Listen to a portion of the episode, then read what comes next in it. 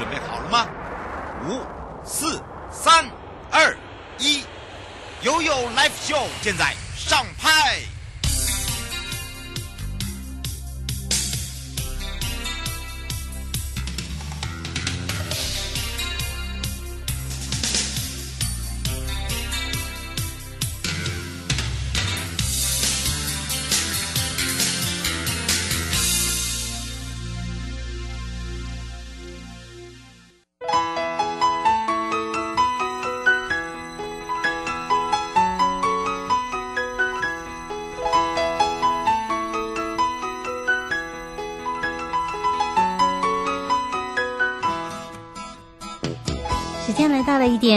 分了，再度回到了 U L P O F M 零四点一正声广播电台，陪同大家，我是你的好朋友瑶瑶。好的，这时间呢跟我们的生活法律、生活法庭是有相关。今天上半段呢陪伴大家是台北地检黄国立检察官了，那么要来聊到的就是人头董事长。哎呀，怎么会讲到这个呢？因为最近办了一个案件哦，就跟这个人头董事长是有相关的。那么说到了这个担任所谓的负责人呢，哎，有所谓的人头董事长，也有所谓的实质上实体的这个董事长。那么说到了担任这个名义上面的董事长，就是我们所讲的人头董事长。哦，这样这样大家可以比较了解会有什么样的一些刑责啊，以及啊这个建民义担任公司的负责人，他是不是要负责全部的责任，包含了营运等等？我们待会也要来好好的聊一下这一块。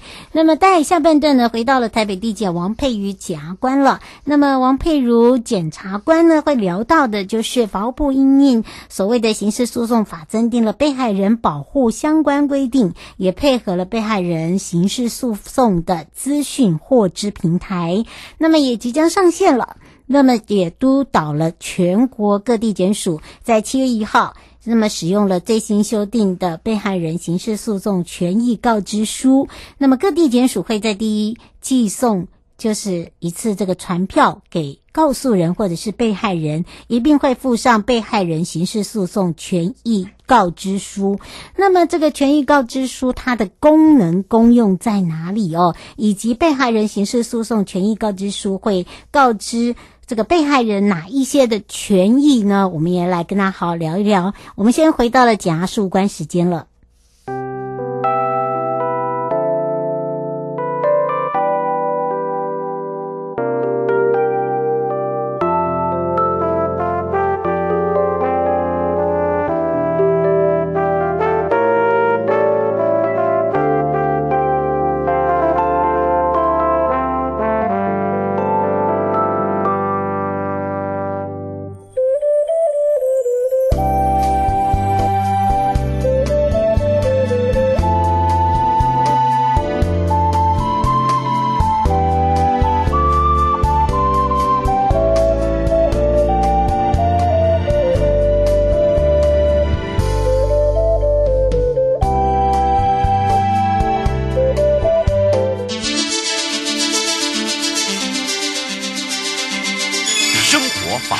Go go go！你我生活的好伙伴，我是你的好朋友哦。我是你的好朋友瑶瑶，再度回到了 U Live Show FM 零四点一正声广播电台，陪同大家。那么也预告了，我们今天会聊到的就是人头董事长了。那么再会由哦，是黄国立检察官来陪伴大家。我们要来开启全省各地好朋友时间零二三七二九二零，有任何的问题呢？包含了所谓的人头。董事长是不是所谓的名义负责人呢？这个两者是不是有相关？包含了这个所谓的名义负责人，就所谓的人头董事长，他要需要负的责任又有哪一些呢？而且是不是也要负责营运呢？还是他只是挂个人头？那如果真的犯上了所谓的刑事案件的话，而他要负的责任是不是更重？等等啊？所以我们赶快来让黄国立贾树干跟大家打个招呼，哈喽。Hello，瑶瑶好，各位听众大家好。是，当然我们今天来请国立检察官来告诉大家，今天我们好像要聊到就是承办的这个案件其中一个比较特别的部分，对不对？是。嗯，我们是不是也来跟大家聊一下这一块？嗯，嗯好，哎，各位听众大家好，今天是要跟各位听众分享我之前承办过的一个案子哈。嗯。那这件案子的内容是关于有，因为有一个男子了哈，嗯、那我们先称为他是假男。是，他因为受到疫情影响的关系，然后就失业了。后来，有一天遇到他的高中同学哈，我们这个高中同学都称为他叫做米了。两个聊起来之后，米兰表示他要开公司，但因为本身信用瑕疵的问题，是，所以说没有办法用自己的名义设立公司。嗯，然后这个米兰就以每个月两万元的代价哈，嗯，邀请 A 男担任公司的名义负责人。所谓名义负责人就是人头董事长哈。嗯，然后是，然后。还而且还跟米兰说，他平常只要在公司财务报表报表上签名，然后并不需要做其他的事了哈。嗯。然后这个 A 男听了虽然怪怪的，可是他想到说啊不用做事，然后现在又没工作，对不对？所以就答应了。嗯。后来过了一阵时间之后，这个 A 男接到地检署的传票，才知道这个 B 男在设立公司的时候验资的过程是向他人借款的。嗯，而且有开立不实的统一发票给他人，来作为他他人逃漏税税捐。嗯，是，嗯，白先生想要请教你一个问题哦，就是说他现在也发生这样的一个状况，他上面写着说，呃，其实这个借人头有时候就是可能，呃，老板他可能开了很多家公司，他说他老板开了很多家公司，他是其中一个负责人，那呃，基本上也没有每个月给他薪水，只是挂人头，这样子也会有责任吗？当然了，他如果知道事情的话，因为现在目前很多哈都是用。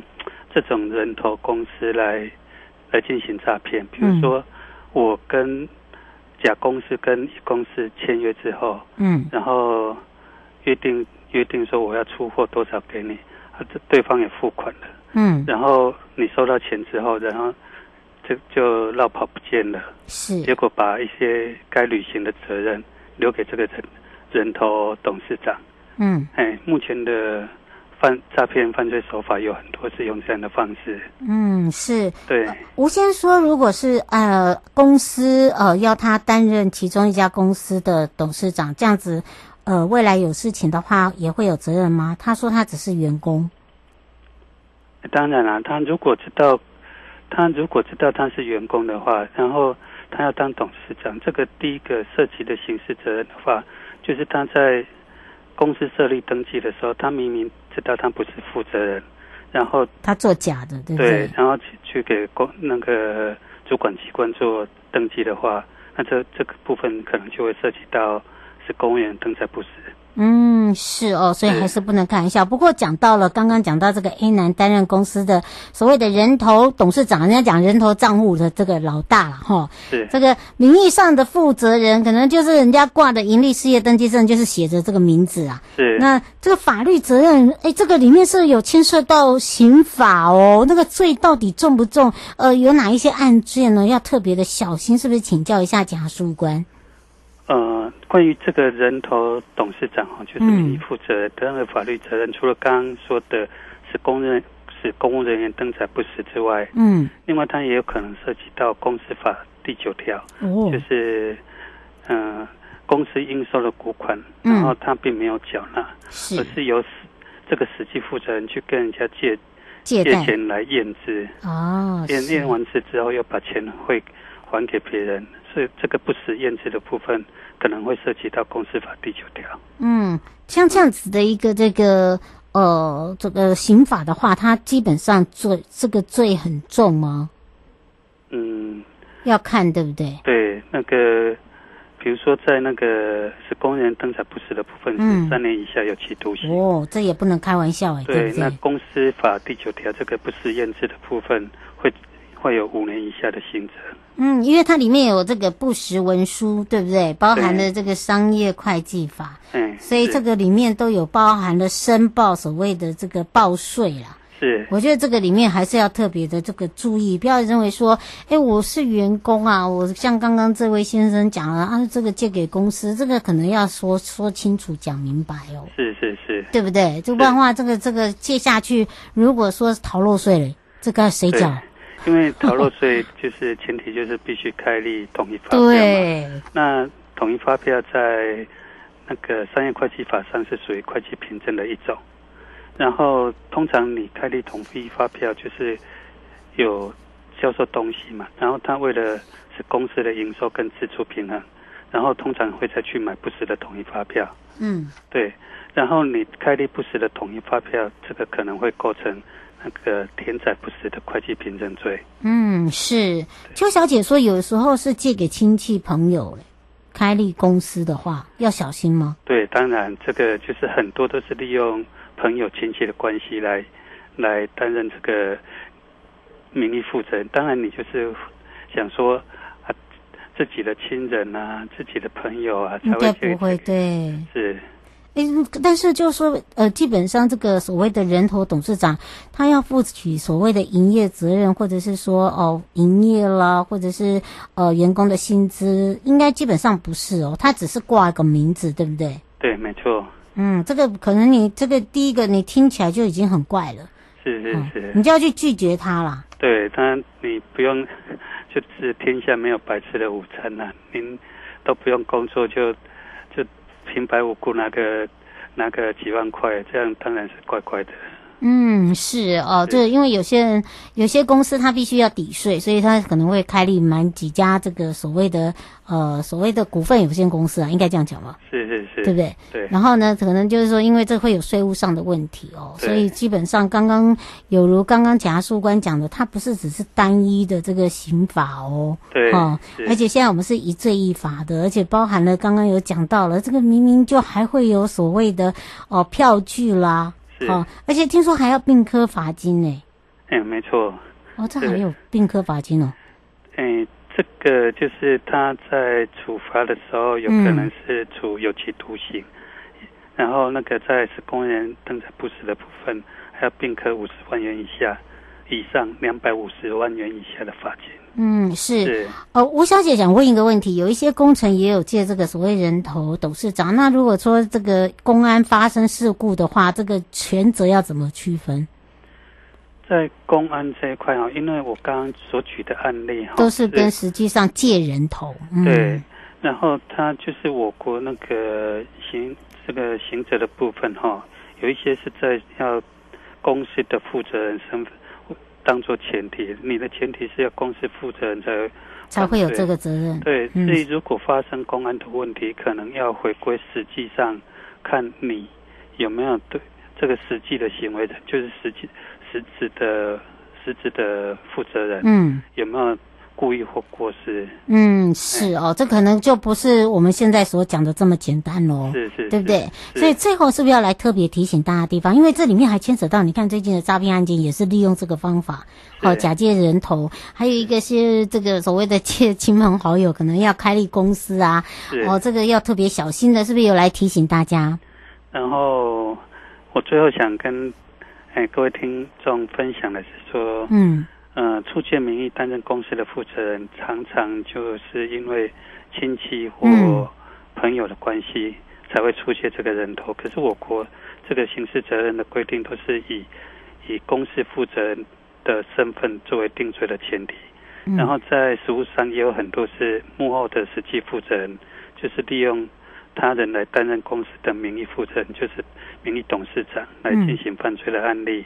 所以当有人请你要担任那个挂名的董事长的时候，那就要特别谨慎小心。嗯，是哦，我们这是这个千交代万交代，不怕万一，只怕一万了。是是，是。好，这也是我们一再再提醒大家的地方。不过因为这个时间关系，也要非常谢谢台北地检黄国立检察官陪伴大家，我们就下次空中见哦。是，谢谢瑶瑶。嗯，拜拜。拜拜。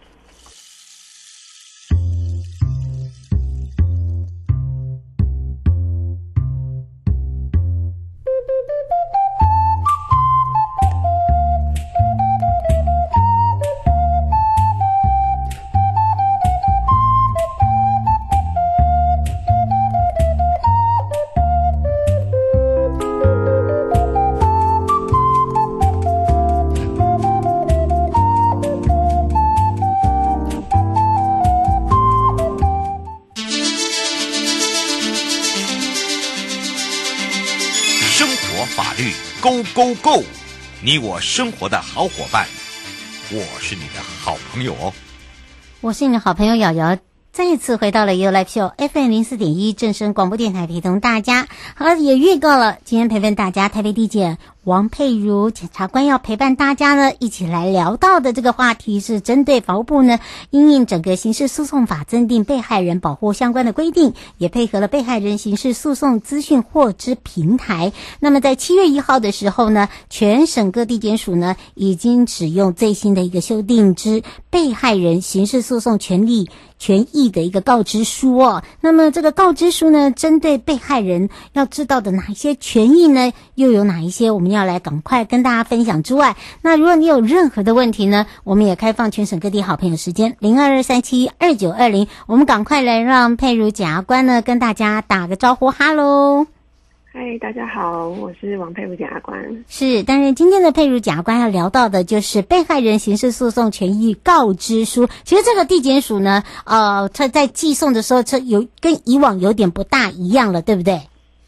是，其实事实上这样子的告知书先前已经有推出过一个版本。嗯、那在呃最近有一个新修订的版本，那各地检署会在第一次寄送传票给告诉人或者是被害人的时候，会在传票上面一并附上这样子最新修正的被害人刑事诉讼。呃，权益告知书。嗯，是。那当然也要了解一下这个被害人刑事诉讼权益告知书里面会告知被害人什么样的权益啊？可能是不是跟以前一样一样，还是说呃他有呃修正过，或者是哎他有不了解的地方，要来请教一下检察官了？是我们这个权益告知书最修最新的版本，总共会告知十二项的权益。哦是，首先是第一点是在于，呃，如果你没有钱请律师的话，嗯，那我们的告知就会告知您可以，呃，假设是低收入户、中低收入户或是特殊境遇的家庭，可以拨打这个免付费专线到法律辅助基金会四一二八五一八转三来去洽询。嗯。那如果另外呢，是因为犯罪行为被害致死亡。嗯，的家属，或者是说自己是呃被害，然后导致重伤或是性侵害的被害人的话，可以拨打到这个犯罪被害人保护协会免付费专线零八零零零零五五八五零洽询。这第一点。那第二点的部分呢，呃，犯罪的被害人可以向检察官申请保全证据。那第三点的部分呢，犯罪被害人可以向检察官表达呃希望隐匿自己的个资啊，包含这个出生年月日、住址、身份证字号这些的意见。嗯，那第四点呢，有的时候被害人会害怕跟被告同一个法庭侦讯，所以也可以请求检察官是不是可以利用这个遮蔽设呃遮蔽的设备，让自己跟被告或者是其他证人进行隔离的询问。那第五的话，呃，被害人如果有有需求、有必要，也可以请求检察官同意，呃，在受讯问的时候有信赖的人在场陪同。嗯、第六点，啊、呃，检察官也可以在这个被害人申请之下去移付案件案件移付调解，或者是说第七点进行这个修复式的司法程序。嗯，那当然，如果说被害人他有一些意见要表达，想要提出证据的话，也是可以以书状。或是当庭的提出那申请，或是表示意见。那在我们在这个权益告知书上面也有去维护到这个障碍者。假设障碍者是有譬如说呃听觉或是语言的障碍，或者是有其他语言不通的情况，也都可以事先联系地检署请求通译。那再来重要的是这个加加害被害人如果是一个家暴的被害人。呃，我们在这个告知书上面也有告诉这个家暴被害人说，不用担心，在被告释放的时候，警察机关或是家防中心会通知您。嗯，那接下来第十一点哦，如果是性侵害的被害人，这个也是依照性侵害保护法，呃，我们呃性侵害犯罪防治法哦，我们都会对性侵害犯罪的被害人。呃，加以保护，所以不用担心身份曝光，并且在受训的时候会有这个社工或者是专业人士陪同开庭。嗯，那最后一个是呃比较重要，也是比较新的规定哦。如果是特定的重案的重罪案件的被害人，是可以申请提供案件相关资讯，包含是侦查当中对被告的强制处分，还有侦查结果。那审判当中的话，也包含法院的判决结果，或是法院对被告的强制处分，譬如说被告是羁押还是交保啊？嗯，有没有限制出境出海呀、啊？限制住居这些？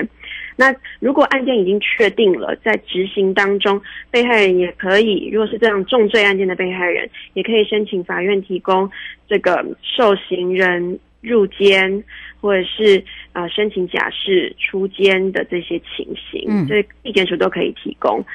是，等于是不会让他们有这个所谓的二次伤害了。这一条哦，这等于是新规定的部分哦，就等于是说我们常常在庭上看到，就是自己被害人又很害怕再碰到，哈、哦，这造成他受伤的人。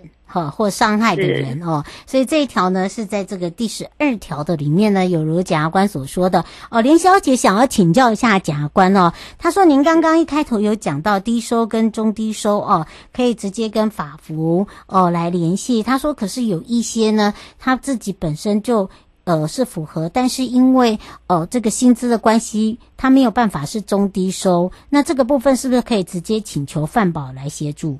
然后另外呢，呃，这个是吴小姐问到说，有一些是外籍人士，也是呃这个案件，他知道说不是每个案件，好像性侵案跟这个重案才有所谓的呃这个修法，利用这一个部分来去做，是不是这样？呃。我先回答第一个问题啊，第一个问题是说到说，如果资历方面是不符合法扶基金会的审核标准的话，那是不是能够请范保来去协助？那原则上，范保它针对的对象是有限制犯罪类型的。对，呃，首先就是刚才提到的第一个，你是就是被害者因为犯罪行为被害死亡，这被害人死亡了，嗯、那那。如果你是他的家属，是可以拨打这个犯保的协会来去洽询律师。那或者是说自己是被害致重伤，嗯，对，或是说性侵害的被害人，也是可以洽询犯保来去呃协助请律师。所以这是有犯罪类型的限制。那第二个问题是外籍人士的部分，呃。